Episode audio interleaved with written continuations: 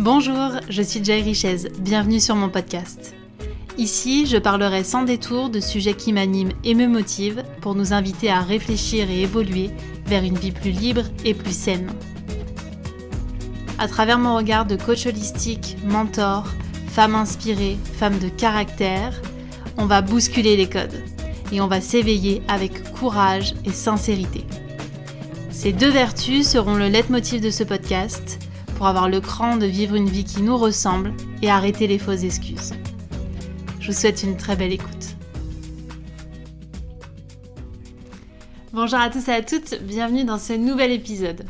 Aujourd'hui, j'ai eu envie de vous faire un partage un petit peu plus intime en lien avec l'épisode précédent concernant les différentes pratiques d'introspection. C'était important pour moi de poser le cadre avec l'épisode précédent pour que vous compreniez ma vision de l'introspection et des différentes pratiques. Aujourd'hui, j'ai envie de vous partager ce que j'ai vécu dans différentes pratiques pour que vous compreniez qu'on est parfois tous logés à la même enseigne et que nos croyances ne nous aident pas toujours pour passer le pas. Parce que la vérité, c'est que ce n'est pas un métier qui définit la simplicité à aller dans l'introspection.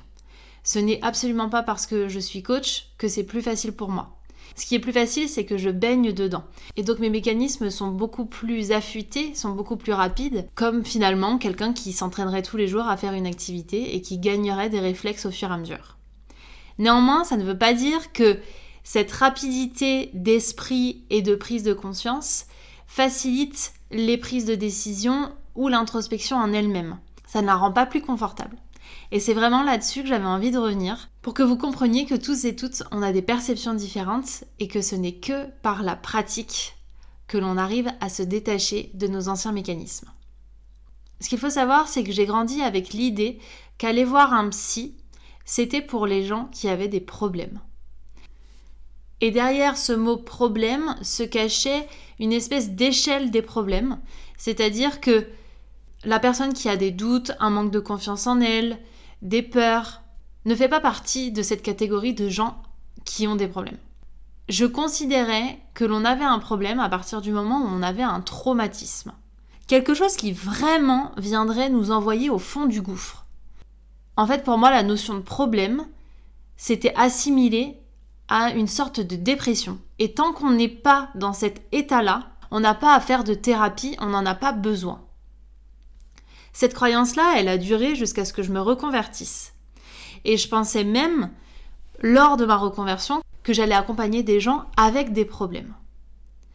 Évidemment, la vie est toujours très intéressante puisque elle m'a mis un miroir face à moi pour me faire comprendre que je faisais partie des gens qui avaient des problèmes. Et surtout, elle m'a montré que toute l'humanité avait des problèmes. Parce que aujourd'hui, avec ma vision des problèmes, si on va en thérapie quand on est au fond du gouffre, c'est que déjà on a loupé un épisode pour prendre soin de soi. Et il a fallu que je change de regard sur la façon dont on prend soin de nos émotions, la façon dont on avance avec nos problématiques de vie que nous avons tous et toutes, pour pouvoir prendre conscience que finalement, c'était comme en médecine traditionnelle chinoise, on n'attendait pas d'être malade pour aller voir le médecin, on allait voir le médecin pour éviter d'être malade. Et eh bien là, en développement personnel, l'idée c'était de voir les choses sous l'angle de la prévention, c'est-à-dire aller à la rencontre de ce qui nous bloque, de ce qui nous fait perdre confiance en nous, de ce qui nous dérange en ce moment en nous ou chez les autres, aller explorer les endroits où on aimerait que ça s'améliore, sans avoir forcément la clarté, les outils ou le recul nécessaire pour le faire. Et une fois que j'avais compris qu'on pouvait être dans cette prévention, ça a totalement changé mon état d'esprit et mon passage à l'action. J'ai commencé mon premier suivi avec mon superviseur, donc c'est-à-dire un coach qui m'a formé, et c'était cette première pièce qui m'a permis de changer mon état d'esprit. Avec lui, j'ai pu explorer ma posture de coach puisque je débutais mes accompagnements, qu'ils soient individuels ou collectifs. J'ai pu affiner ma capacité à être neutre face aux problématiques que les gens m'apportaient, parce que parfois ça pouvait faire écho à ma propre histoire.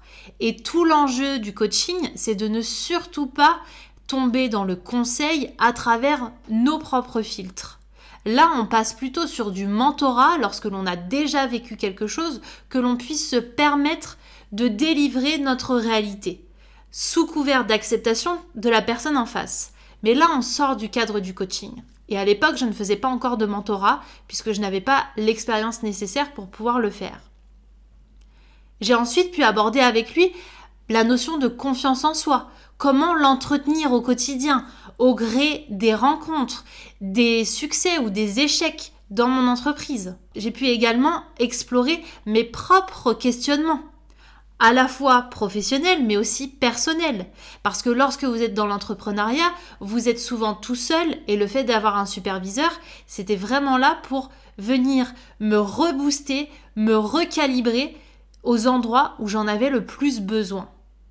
Donc c'était à la fois un accompagnement qui m'a permis de travailler sur ma posture professionnelle et d'être une meilleure coach et aussi de travailler sur mon propre état d'esprit d'un point de vue personnel pour que ça rayonne dans ma vie professionnelle. Parce qu'en fait, quelles que soient les problématiques que l'on pouvait aborder, il y avait toujours un lien entre le pro et le perso, L'idée de ce suivi, c'était de pouvoir me permettre d'être une humaine qui est mieux avec elle-même pour pouvoir permettre à l'autre d'être mieux avec soi-même. Ensuite, je me suis prise de passion pour l'introspection et j'ai rapidement compris que aller à la rencontre de ce qui était désagréable en moi allait me permettre de passer des caps hyper rapidement et du coup d'appréhender de façon beaucoup plus agréable et facile ce processus de croissance personnelle pour me permettre aussi d'éveiller ma conscience avec davantage de sérénité. Parce que finalement, dans cette notion de problème, je n'avais pas conscience que ça pouvait être de l'ordre de l'émotionnel. Ça pouvait être de l'ordre des événements de la vie que nous allons tous et toutes rencontrer des décès, des ruptures, des changements de cap, des réajustements. Tout ça, ça vient nous challenger, qu'on le veuille ou non, qu'on en soit conscient ou pas. Et tout ça, ce sont des prétextes pour pouvoir être accompagné. Mais qu'est-ce qui venait entrechoquer ma croyance qu'il faut avoir seulement de gros problèmes, de gros traumas pour être accompagné C'est aussi le fait que je n'avais pas besoin d'aide. Et ça, croire que on n'a pas besoin d'aide, c'est vraiment dans la fréquence de l'ego qu'on continue à fonctionner comme ça. On croit qu'on est une personne qui peut s'en sortir tout seul, qui a l'ensemble des outils, qui a une vision à 360 degrés sur la situation et qu'on va pouvoir tout simplement s'en sortir avec brio et sans encombre. Quel mensonge on se raconte pour éviter d'aller à la rencontre de ce qui nous dérange sincèrement Alors qu'en fait, être accompagné, c'est un gain d'énergie mais aussi un gain de temps et un gain de clarté. Je préférais me plaindre de ma situation plutôt que d'aller voir des personnes qui auraient pu m'accompagner pour pouvoir sortir de cette impasse plus rapidement et de façon plus sereine. Parce que l'idée d'un accompagnement, que ce soit avec des pratiques externes ou internes, comme je vous l'expliquais dans l'épisode précédent, c'est vraiment d'avoir un œil neuf. Imaginez-vous Lorsque vous êtes dans une situation précise, vous êtes acteur de la scène. Vous ne pouvez donc pas prendre ce rôle de, de méta, de personne qui prend du recul pour pouvoir observer la scène sous un autre angle. C'est pas le réflexe qu'a l'être humain. L'être humain, quand il est dans la situation, dans la scène, il est dans le dur, il est en train de vivre les choses de l'intérieur. Il peut pas se permettre de faire un temps de pause et de se décaler et de regarder avec euh, le fait de dézoomer. Et c'est ce que nous invite la thérapie, le coaching, peu importe la pratique. Je vais dire thérapie pour l'ensemble des pratiques. Parce qu'elle nous permet tout simplement ce pas de côté. À travers le thérapeute, qui lui va nous renvoyer une version de l'histoire différente de la nôtre, qui va nous poser des questions pour nous permettre de voir aussi les choses sous un autre angle et d'avoir des perceptions différentes, et de nous amener à passer à l'action avec une configuration qui diffère de nos habitudes. Et quand je vous expliquais que nous sommes tous logés à la même enseigne, le fait d'avoir ce métier-là m'a appris à faire ce pas de côté au quotidien. C'est-à-dire que même si je ne suis pas accompagnée 7 jours sur 7 et 12 mois de l'année, j'ai cette capacité aujourd'hui à faire le pas de côté sur mes propres situations. Mais c'est beaucoup plus facile de le faire pour mes clients, parce que je ne suis pas dans la situation.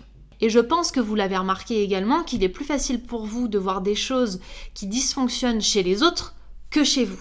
Parce qu'il est toujours plus simple de déclamer notre vérité à quelqu'un d'autre plutôt que d'entendre notre propre sincérité, qui elle va déranger et qui va nous amener peut-être à bousculer des choses dans notre vie. C'est ce pas de côté. C'est le fait qu'on soit extérieur à la scène qui rend les choses plus simples. Et on peut apprendre ça à travers la thérapie pour créer des automatismes au quotidien. Donc même si votre métier n'est pas dans le domaine du bien-être, même si vous n'avez pas aujourd'hui d'automatisme, c'est toujours possible d'acquérir de nouvelles habitudes. Une fois que j'avais mis le pied à l'étrier avec ces pratiques et que j'avais retiré ces deux croyances, j'ai pu commencer vraiment à explorer de façon profonde ce qui venait me bloquer. Puisqu'en fait, j'étais sortie de cette recherche de l'image parfaite de moi, à savoir je ne veux pas me confronter à ce qui est désagréable en moi. Je ne veux pas que le coach révèle montre au monde que je suis une mauvaise personne, que je suis colérique, que je suis parfois agressive, que je suis trop tranchée. En fait, que finalement la thérapie fasse ressortir mes plus gros défauts. Alors que sincèrement, la vérité, c'est qu'il était nécessaire de les accepter, ces défauts, parce qu'ils font partie de moi. Et surtout de comprendre ce qu'ils venaient m'envoyer comme message lorsqu'ils s'exprimaient. Parce que un défaut, comme dirait l'une de mes mentors, c'est une qualité poussée à l'extrême. Et si elle est poussée à l'extrême, c'est qu'on pense qu'on est dans une situation où il est nécessaire d'être dans un extrême.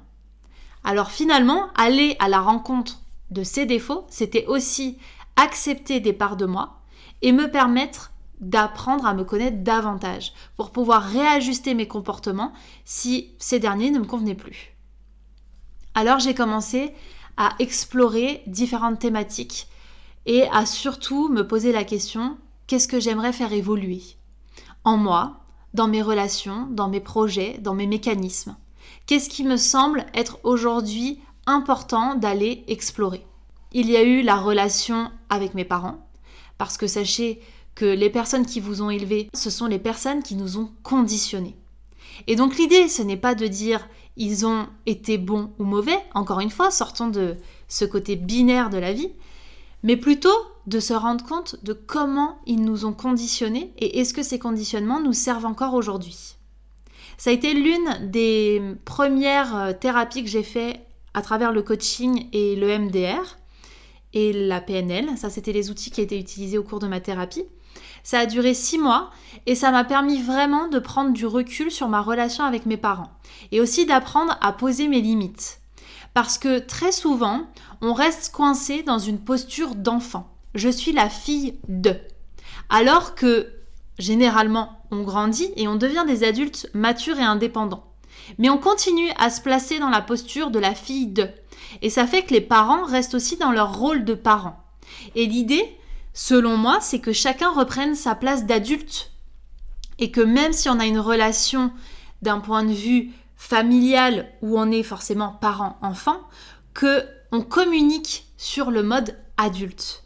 C'est-à-dire que eux ne soient plus dans une posture infantilisante et que moi je ne sois plus dans une posture de rébellion par rapport à eux. Et finalement, derrière ça, ça veut dire aussi accepter qui ils sont dans leur entièreté, comme des êtres humains à part entière, comme des adultes que je côtoie dans mon quotidien. Ne pas chercher à les changer, ne pas chercher à quémander leur amour, comme pourrait le faire un enfant, et surtout accepter que je suis moi aussi dans ma posture d'adulte et que le fait de poser mes limites avec mes parents envers qui j'ai indirectement et très souvent inconsciemment une loyauté, n'entravera pas notre relation ou l'amour que l'on se porte. Parce que je pense que vraiment derrière ces postures, ces masques que l'on met, qui sont utiles au cours de notre vie, on en oublie notre propre évolution. Et on oublie que si eux sont dans une certaine posture, nous aussi, on accepte d'être dans une autre. N'oubliez pas, et je sais que cette phrase va déranger, mais elle est hyper importante, il n'y a pas de persécuteur sans victime. C'est-à-dire que on accepte inconsciemment de se mettre dans ce rôle de victime pour pouvoir faire briller le persécuteur. Et vice-versa. On accepte de se mettre dans le rôle de persécuteur pour pouvoir faire briller la victime. Et entendez bien par ces deux termes-là, pas quelque chose d'hyper gros et d'hyper négatif. On peut être dans un rôle de victime lorsque l'on se fait plaindre, lorsque l'on cherche à être entendu, aimé, reconnu. C'est ça la posture de victime. C'est la posture de Aidez-moi, je suis en souffrance, je suis dans un mode de faiblesse. Et le persécuteur, lui, va être en mode J'enfonce le clou. Je, je nourris finalement le rôle de victime que, que l'on me demande de nourrir. Et ça, c'est à chacun de se rendre compte dans quelle posture on est quelles que soient nos relations, quelle que soit la situation. Parce qu'on est maître de ça. Et encore une fois, ça demande du courage que de reconnaître dans quelle posture on se trouve. Parce que clairement, c'est pas agréable de se rendre compte que si nos propres parents nous infantilisent, c'est aussi qu'on autorise ça. Et là, clairement, ça change la donne. On reprend notre propre responsabilité. Et lorsqu'on reprend notre propre responsabilité, on arrête de reposer la faute sur les autres. Et donc, on crée du détachement, on crée aussi une certaine acceptation de qui ils sont et de la façon dont ils procèdent pour nous donner de la valeur, pour nous aimer, pour nous écouter, pour finalement remplir nos besoins. Et nous, on reprend notre pouvoir si la relation ne nous convient pas. Parce que, je vous le rappelle, on ne peut pas changer les autres. Mais par contre, on peut commencer par se changer soi. Et c'est ce que permettent les pratiques d'introspection. De commencer par soi pour pouvoir ensuite rayonner sur l'extérieur. Et ça a été vraiment un game changer pour moi parce que je me suis rendu compte que, quelles que soient les personnes, quelle que soit la relation, qu'elle soit longue ou courte, j'avais la possibilité de changer moi mon état d'esprit et changer mes comportements. Et bien sûr que parfois il y a des mécanismes qui reviennent il y a des choses qui sont là depuis tellement longtemps que c'est difficile d'en sortir. C'est tellement ancré que on continue à être sur le même mode de communication, de réaction, avec des réflexes qui perdurent. Alors que la réalité, c'est qu'on peut prendre conscience de ces réflexes-là pour pouvoir les faire évoluer. Si encore une fois, ils ne nous conviennent pas, si on sent bien que ça ne correspond pas à la personne qu'on a envie d'être fondamentalement. Et moi, la question, c'était est-ce que j'ai envie d'être cette fille qui continue à en vouloir à ses parents pour telle et telle raison? Qui continue à vouloir les façonner comme elle veut? Qui continue à se dire que bah ça c'est de leur faute si je suis comme ci ou comme ça? À quel moment je prends ma responsabilité là-dedans? Aucun. Parce que quelles que soient les personnes, quelle que soit la situation, chacun a fait de son mieux, avec les outils qu'il avait. Et oui, parfois c'est bancal. Mais encore une fois, si on sort du mode bon ou mauvais, il n'y a pas de bien ou mal. C'est exactement ce qu'il nous fallait sur l'instant. Après, c'est à nous de reprendre le lead et de se dire, ok, ça c'était le passé, aujourd'hui est-ce que c'est ce dont j'ai besoin? Non. Alors faisons évoluer la relation ensemble. Et je vous assure que ça amène beaucoup plus de sérénité et c'est beaucoup plus sain que de reprendre sa responsabilité plutôt que de porter la faute sur l'autre. Une fois que j'avais exploré cette thématique qui finalement est la relation qui m'a forgée, j'ai pu aller à la rencontre d'autres sujets qui passent souvent en second plan mais qui ont toute leur importance. Parce que je pense qu'une fois qu'on a déblayé ce qui semble être le plus enfermant en termes de conditionnement, eh bien, on crée des automatismes. Et ces automatismes, ce n'est plus je me braque, je ne veux pas changer mes croyances, ce que je crois, c'est la réalité, c'est plutôt une remise en question. Le mécanisme devient la remise en question. C'est-à-dire, ce que je croyais jusqu'à présent n'est peut-être pas totalement vrai. Et ça m'a amené à remettre en question plein de fonctionnements, plein de mécanismes. Ça pouvait être dans ma relation de couple, par exemple, par rapport à la jalousie. J'ai grandi avec cette idée que dans un couple, il était nécessaire d'être jaloux. C'est comme ça qu'on prouvait notre amour. Ça fait partie de mon cheminement, de passer par là pour comprendre que, en fait, c'est juste un manque de confiance qui se manifeste à travers la jalousie. Et ça, j'aurais pas été capable de l'entendre si je n'avais pas compris qu'il était nécessaire que le changement commence par moi. Ensuite, j'ai pu explorer à travers justement le couple les différents schémas que je reproduisais. Et clairement, j'étais dans une posture de maman avec euh, mes anciens conjoints. C'est-à-dire que je me mettais dans une posture de femme qui dorlote son homme. Parce que, encore une fois, j'étais dans un conditionnement. Est-ce que ce conditionnement, c'est celui dans lequel j'ai envie d'évoluer, j'ai envie de mûrir, grandir? Non. Est-ce que ça faisait partie de mes réflexes? Totalement. Et même encore aujourd'hui, lorsque je rencontre des personnes, des fois j'ai ce réflexe-là qui intervient. Sauf que comme je l'ai démasqué, je ne prends plus cette posture automatiquement. Je ne suis plus en mode pilote automatique. Je suis en mode observation de moi-même pour ne pas reproduire les mêmes schémas qui ne me conviennent plus. J'ai ensuite exploré tout ce qui touche à la relation professionnelle parce que on peut explorer énormément de thématiques qui vont être en lien avec la vie personnelle, mais j'avais envie d'explorer aussi tout ce qui touche à la posture professionnelle, c'est-à-dire celle d'entrepreneur, celle de chef d'entreprise, celle de personne qui est amenée à prendre la parole en public. Dans quelle posture je me mets? Quelles sont mes croyances derrière ça? Et qu'est-ce qui me bloque aujourd'hui? Et lorsqu'on commence à explorer ces différentes sphères de la vie, on se rend bien compte qu'il y a des thématiques qui sont récurrentes on revient très souvent sur l'amour de soi, sur la confiance en soi et sur le fait de s'assumer. C'est vraiment les trois piliers qui reviennent par différents moyens. Et ça, ça peut être d'un point de vue perso, mais aussi pro. Encore une fois, c'est au fil de l'exploration qu'on se rend compte que on n'a pas appris à avoir confiance en soi. On n'a pas appris à avoir une estime de soi suffisamment grande, puissante et stable pour pouvoir mener à bien nos projets. En tout cas, moi, c'est ce que j'ai constaté me concernant. Ça ne voulait pas dire que j'avais un manque considérable de confiance en moi qui m'empêchait de faire les choses. Ça voulait simplement dire que chez moi, ça se manifestait par des blocages. Et ces blocages-là, je pouvais les faire sauter grâce à l'introspection. Ensuite, j'ai voulu explorer tout ce qui touche à des hum, sujets tabous. Ça pouvait être la sexualité, le rapport à l'argent, le transgénérationnel, c'est-à-dire comment les femmes de ma famille ont évolué, dans quelle posture, et ça a été vraiment un lien aussi avec toutes les thématiques, parce que tout ce que je vous raconte ici, finalement, c'est qu'un énorme puzzle que je mets bout à bout, et je peux avoir exploré une thématique il y a cinq ans qui revient aujourd'hui avec un angle tout neuf.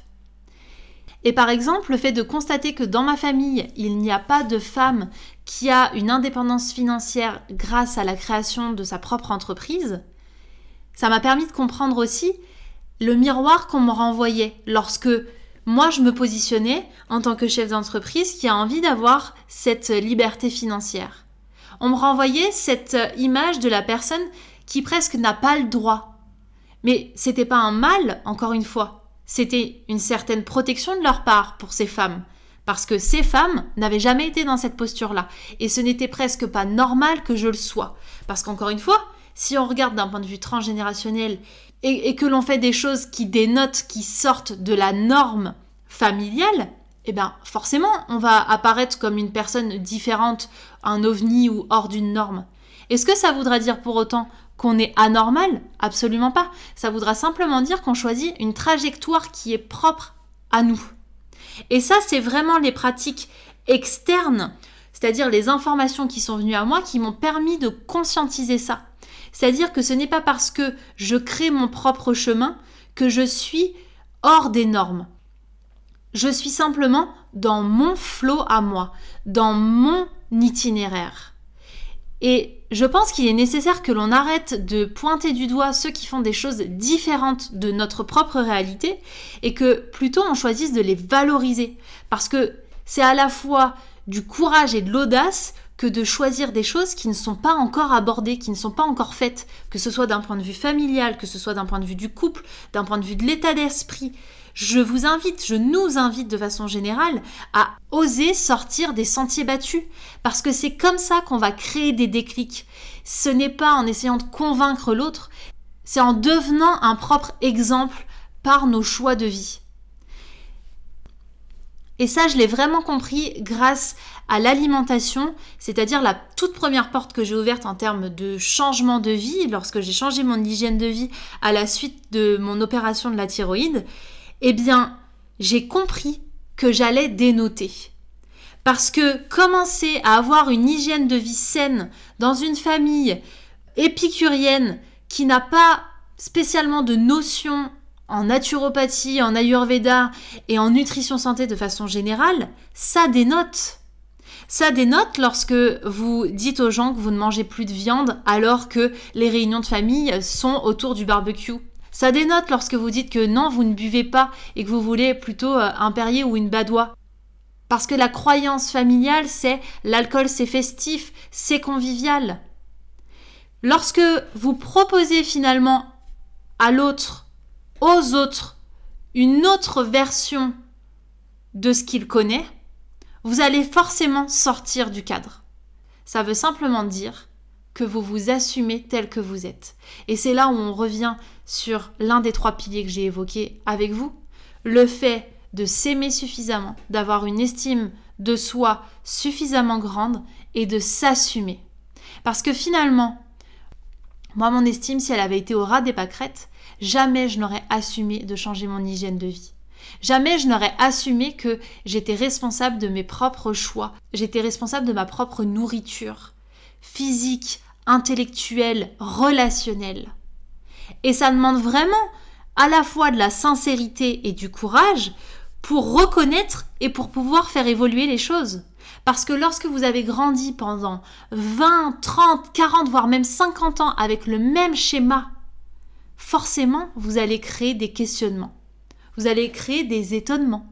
Mais c'est ça qui va permettre aux autres de se dire tiens, si cette personne, elle bouge, moi aussi, je peux bouger. Et vraiment, imaginez-vous cet effet domino. S'il y a une personne qui commence à faire bouger les choses, ça fera bouger tout le monde.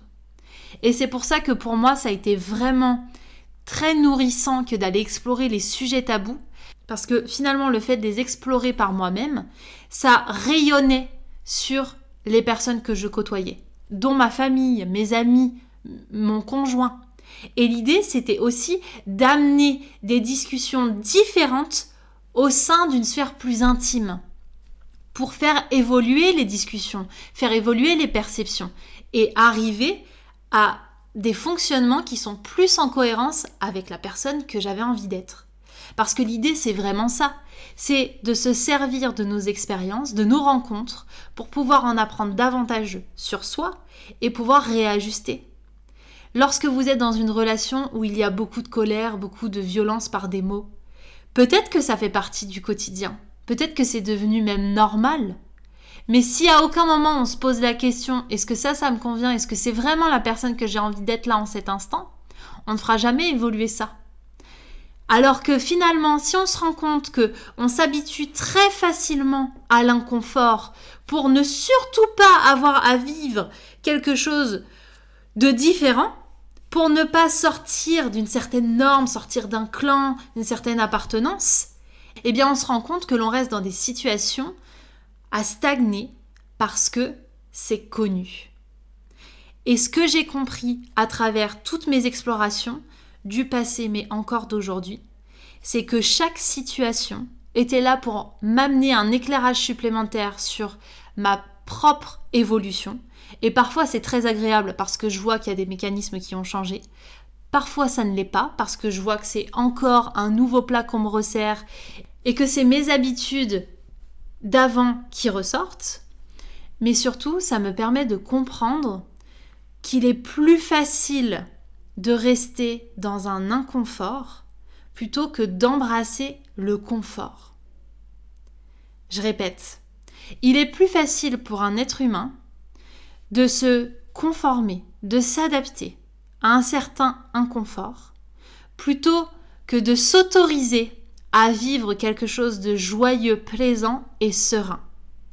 Pourquoi?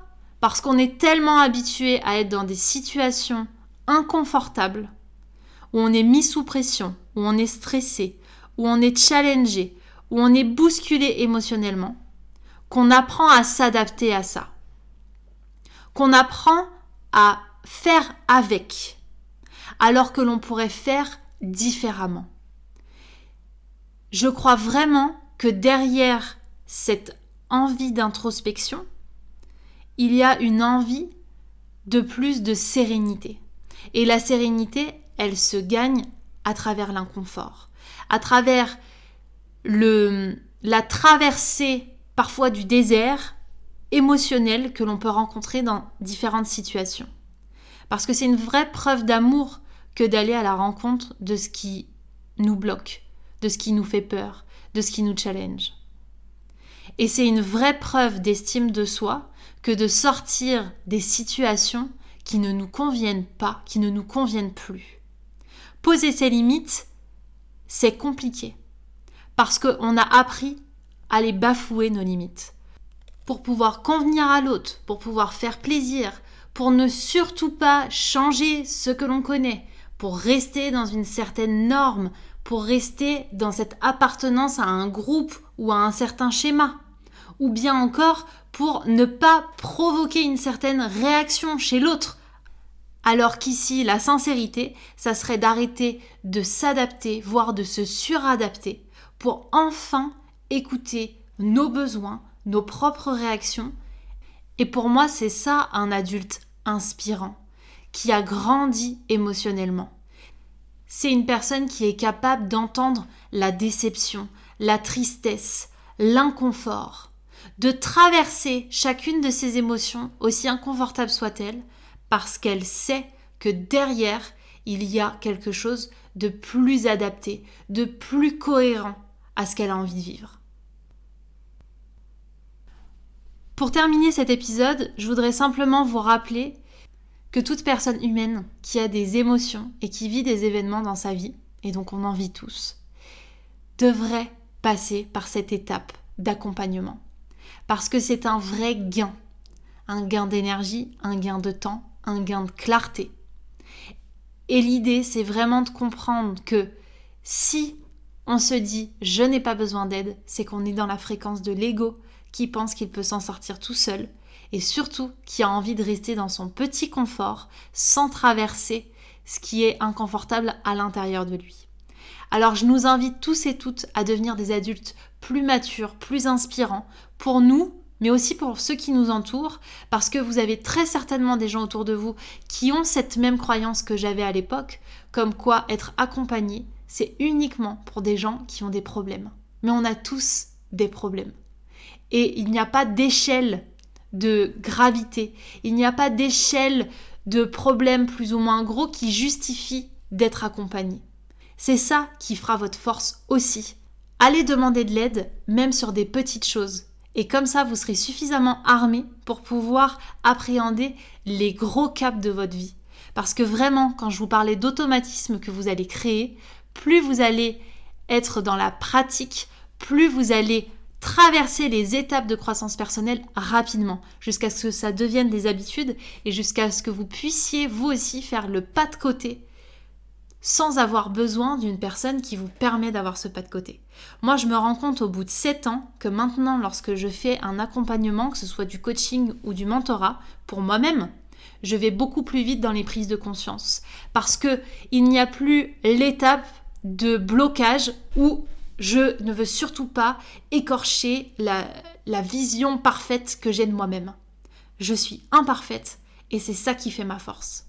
Alors je vous invite vous aussi à être imparfait et à aller à la rencontre de cette imperfection en vous parce que c'est ça qui vous donnera l'envie et la puissance de réaliser vos rêves et d'être un adulte inspirant. Je vous remercie infiniment pour votre écoute. Si cet épisode vous a plu ou vous a été utile, n'hésitez pas à le partager et à laisser un commentaire ou une note sur Apple Podcast ou Spotify. C'est comme ça qu'on va semer des graines de courage et de sincérité à travers le monde. Je vous embrasse, je vous donne rendez-vous la semaine prochaine. Prenez soin de vous.